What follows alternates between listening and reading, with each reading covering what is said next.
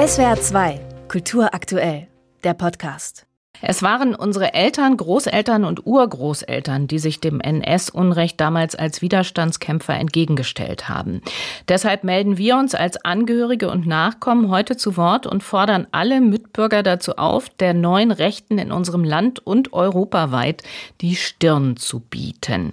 Das ist ein Auszug aus dem Appell aus der Geschichte lernen, mit dem sich aktuell mehr als 280 Nachfahren von NS-Widerstandskämpfern und Kämpferinnen an die Öffentlichkeit gewandt haben.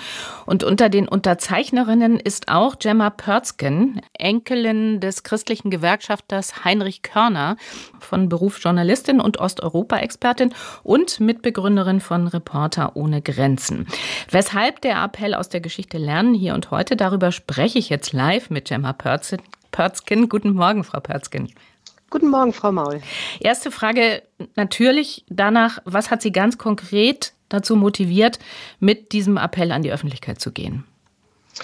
Ja, also wir waren schon länger im äh, Angehörigenkreis beunruhigt über dieses, diesen Zuwachs bei der AfD und auch die Wortmeldungen. Und jetzt hat äh, einfach diese Enthüllung von Korrektiv haben dem, glaube ich, so den letzten Rest gegeben, dass wir den Eindruck hatten, jetzt müssen wir was tun und haben uns zu dritt zusammengetan, eben diesen Aufruf verfasst mhm. und uns dann an den Angehörigenkreis gewandt und eben doch sehr viel Zustimmung geerntet und eben diese mehr als 280 Unterschriften eingesammelt. Ja, es hat hatte ja bei den Feierlichkeiten zum 20. Juli letztes Jahr im Bändlerblock schon gewissermaßen einen Vorfall gegeben. Da hatte die AfD ein Blumengesteck äh, abgelegt. War das das erste Mal, dass die Partei versucht hat, den Widerstand gegen Hitler für sich sozusagen zu vereinnahmen? Nein, das geschieht leider schon länger und es ist auch schwieriger damit umzugehen, als einfach so einen Kranz äh, unbemerkt äh, dann doch verschwinden zu lassen. Ähm, ähm, es ist so, dass die, ähm, die neue Rechte, will ich es mal nennen, oder eben auch viele Rechtsradikale in diesem Land sich erstaunlicherweise immer wieder auf Symbole äh, des Widerstandes gegen die NS-Diktatur berufen. Ob das nun Stauffenberg ist oder sogar die Weiße Rose. Äh, es ist da immer wieder so, dass ähm, Angehörige widersprechen ähm, es eben den Versuch gibt, dem entgegenzutreten. Die Schwierigkeit ist nur, wir suchen ja nicht den Dialog mit diesen Leuten. Äh, insofern wertet man sie ja oft auf, indem man das sozusagen zu sehr mit denen diskutiert. Ja. Äh, ich denke, unser Aufruf ist aber ein ganz deutliches Zeichen dafür, für diese Abgrenzung, mhm. dass wir damit nichts zu tun haben wollen. Ja, ich habe es gesagt, Sie haben Ihren Appell mit aus der Geschichte lernen überschrieben. Gleichzeitig heißt es ja auch immer wieder oder man hört es immer wieder, Geschichte wiederholt sich nicht. Also deshalb die Frage, was ist aus Ihrer Perspektive vergleichbar? Welche Botschaft steckt im Widerstand gegen Hitler für die heute lebende Generation?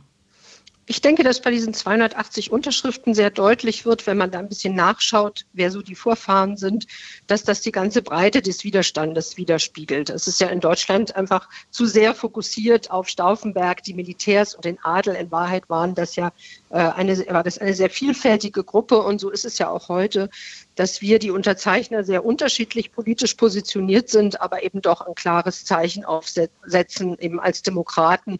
Und der Aufruf sich ja aus der Erfahrung der Geschichte an die Menschen heute richtet, aktiv zu werden und eben diesen äh, rechtsradikalen oder rechtsextremistischen Widerstrebungen eben äh, etwas entgegenzusetzen, indem man demonstrieren geht. Das tun ja im Moment auch sehr viele, aber eben auch zur Wahl geht und eben ähm, seine demokratische Mitwirkung tatsächlich spüren lässt. Ja, jetzt haben Sie selber gesagt, also es demonstrieren in der Tat momentan viele Menschen.